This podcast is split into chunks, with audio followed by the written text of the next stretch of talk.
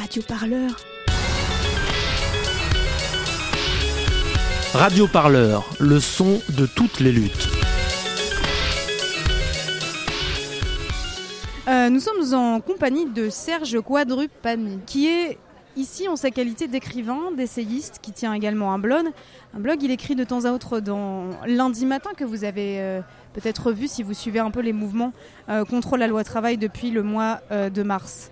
Vous avez aussi écrit, Serge Quadrupani, un livre qui s'appelle La politique de la peur. En l'occurrence, J'aimerais quand même qu'on en parle un petit peu, mais vous étiez dans la manif tout à l'heure. Est-ce que vous pouvez euh, nous raconter un peu en quelques mots ce que, ce que vous avez vécu euh, pendant ce, mini trajet entre Bastille et République? Bah écoutez, c'était moins pire que ce qu'on pouvait craindre. Euh, C'est-à-dire que au départ, je me suis retrouvé, enfin je m'étais juré de toute façon de pas entrer en me, en me laissant fouiller et, en acceptant le principe du checkpoint comme dans les euh, dernières manifestations avant l'été. euh, qui était vraiment honteuse, euh, où on s'est retrouvé encagé de manière ridicule. Et donc, avec interdiction de, toute forme de protection contre les agressions policières. C'est-à-dire qu'on était censé arriver tout nu pour se faire mieux frapper.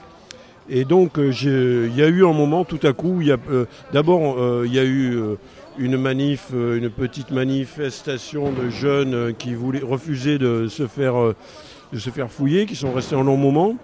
Ce qui m'a permis de voir d'un côté ces jeunes qui résistaient, de l'autre des CGTistes qui, pas seulement des CGTistes, enfin des gens, mais beaucoup de CGTistes qui acceptaient de, de se faire fouiller dans euh, un autre checkpoint juste à côté. Et l'un d'eux qui a dit euh, à l'adresse des jeunes, euh, sale, sale, salaud d'anarchiste. Voilà.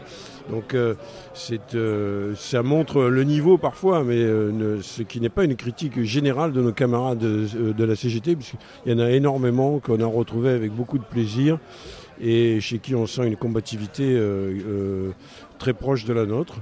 Euh, donc à part ça, après, dans le, j'ai des- on a assisté au retour du cortège de tête, puisqu'il y a eu un, un groupe, il y avait beaucoup de monde en tête, euh, avec euh, beaucoup de gens très déterminés, qui ont affirmé leur combativité. Alors bien sûr, on peut trouver que casser des vitrines de banque, ça leur fait pas grand mal, mais finalement, d'abord, bah, moi personnellement, je dis, je, je trouve qu'elles sont plus belles comme ça.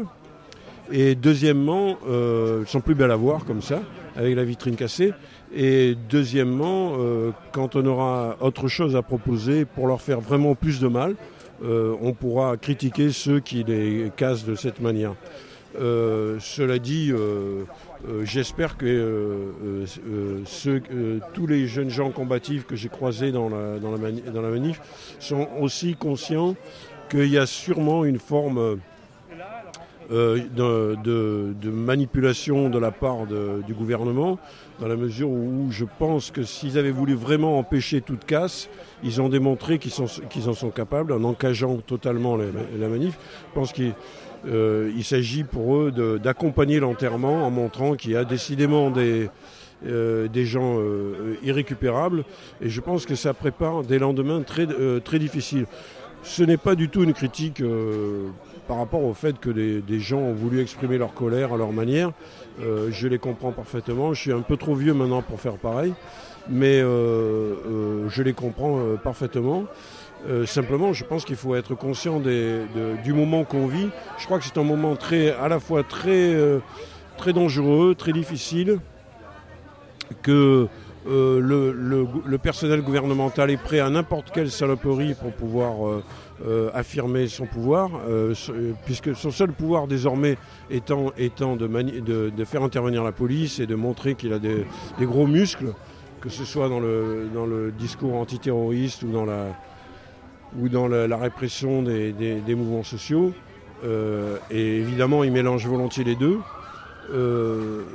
Tiens, là, on a une motopompe qui est en train d'arriver, qui, va, qui va se diriger vers la place de la République. C'est un beau canon à eau qui est en train de passer avenue de la République euh, pour euh, atteindre euh, cette place qui est émaillée, je ne sais pas si vous l'entendez derrière moi, par des cris et des explosions euh, à intervalles réguliers. Donc euh, l'ambiance est quand même assez, euh, assez sympathique et ce n'est rien de le dire. ça rappelle hein, ce qu'on appelle nous à Radio Parleur les cagifestations du mois de juin, les manifs en cage, mais, mais, mais qui se passent quand même pas forcément très bien.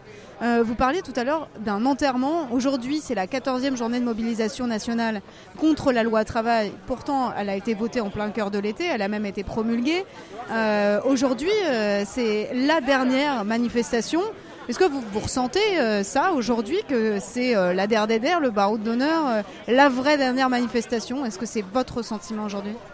Bah, C'est la, dernière manifestation au calendrier des syndicats, mais je pense que justement, ce qui est intéressant, c'est que je, viens de, dire les, aspects négatifs de, l'époque, mais l'aspect positif, c'est qu'il y a une force qui s'est montrée dans les cortèges de tête qui, euh, dont le fer de lance est une certaine jeunesse, mais pas seulement, puisqu'il y avait beaucoup de retraités actifs euh, dans, le, dans le cortège de tête. J'ai vu, euh, j'ai rencontré beaucoup d'amis, beaucoup de gens de mon âge et beaucoup de gens plus jeunes et qui, qui, qui défendaient diverses formes d'intervention. Ça pouvait être euh, le bris de, verre, mais ça pouvait être aussi euh, le secours aux blessés ou, euh, ou simplement être là et montrer qu'on ne trouve pas épouvantable que des gens cassent, cassent des objets dans un monde où on casse les corps absolument en permanence à travers la loi du travail,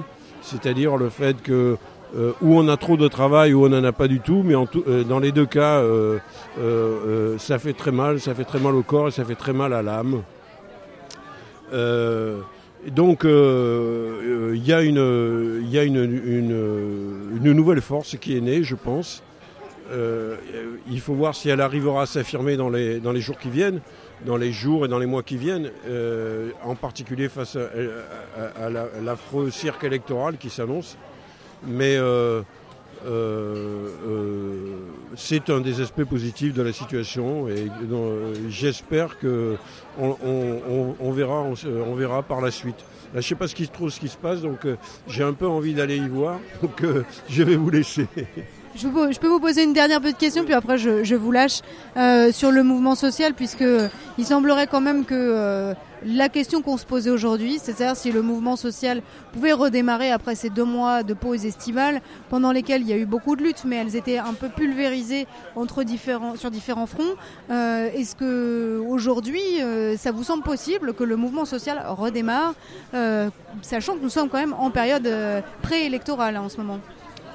Bah, écoutez, j'en sais rien. C'est vrai que Juste après, euh, juste après le mois de mars qui a duré quatre mois, euh, on, a, on a vécu une séquence particulièrement ignoble avec euh, les, les, fameuses affaires de Burkini. C'était particulièrement vomitif tout ça. Cette, cette, explosion de racisme encouragée étatiquement. Consécutif aux attentats qui sont, enfin, aux, au, meurtre de masse perpétré par des cinglés euh, qui, sont, euh, qui sont revendiqués par la franchise Daesh euh, après coup. mais, et donc, simplement, je remarque que pendant les quatre mois où, les rues et les places ont été occupées, il n'y a pas eu d'attentat. Et je, pense que c'est pas tout à fait un hasard, parce que les gens qui, qui, ont, qui ont perdu la boule, euh, les gens qui ont tendance à perdre la boule, c'est bien connu, euh, dans les, moments de contestation sociale, euh, bah, ils, se calment, se davantage parce que le, monde des possibles se rouvre et la folie est, plus facile à maîtriser chez, chez les individus.